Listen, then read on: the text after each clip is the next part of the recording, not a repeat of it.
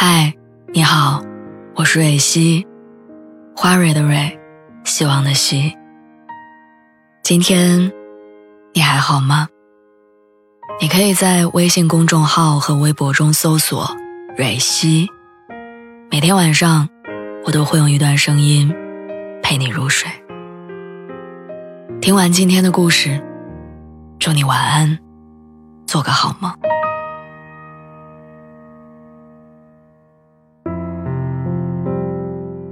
上周末回家，我妈又开始旁敲侧击的打听我在工作当中有没有遇到合适的人，明里暗里的提醒我说已经二十五岁了，不小了，该考虑人生大事了。说实话，稀里糊涂的到了二十五岁，感觉突然到了一个坎儿。不论你是否情愿，总有声音在告诉你，你要找一个合适的人。那些结婚生子的同事以过来人的身份跟你传授经验。过日子一定要考虑门当户对，一定要看对方的家庭喜好、文化背景。但扪心自问，有谁真的愿意过那种只有条件匹配、没有感情的生活呢？现在的人越来越喜欢干净直接的关系，大概是不想感情被欺骗、心意被辜负。我一个闺蜜说：“求求那些养鱼塘的人放过我吧，喜不喜欢都干脆一点。”不要消耗别人的感情跟时间。不知道他是不是有渣男体质，每一次遇到的男人都是那种看起来条件不错，但一到紧要关头就把缺点暴露无遗。闺蜜已经快被折磨的丧失了对爱情的期待，她说自己太失望，不敢再迈出一步。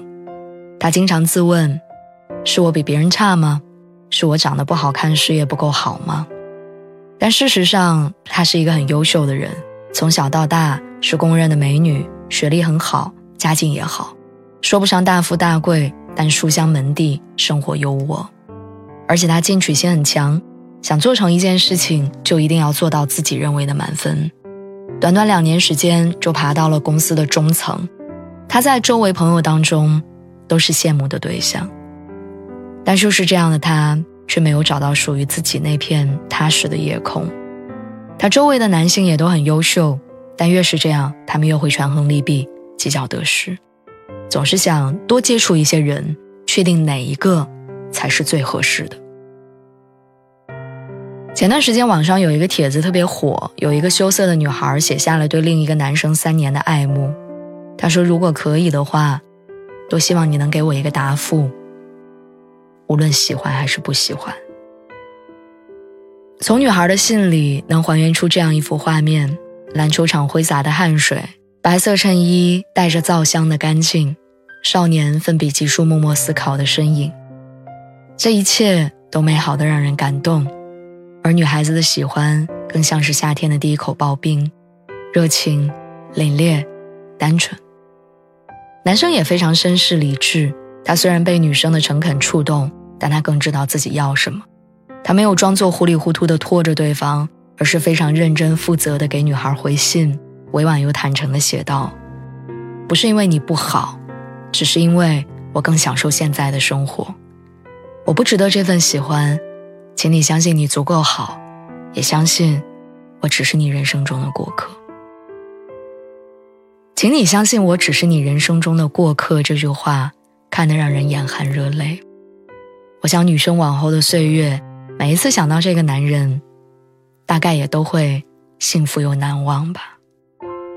如果我青春里喜欢的那个人也能这样直接干脆的拒绝我，就算没有结果，我也不用傻傻的等他那么多年。感情里就怕一个人没说清楚，另一个人又觉得自己还有可能。到了这个年纪，简单、干净、果断最重要，委婉不值钱。王菲在歌里唱：“我像是一颗棋子，来去都不由自己。”但希望我们每一个人都能拥有一段干净直接的关系，把落棋的权利握在自己的手中。你要相信，你值得爱，也永远值得被爱。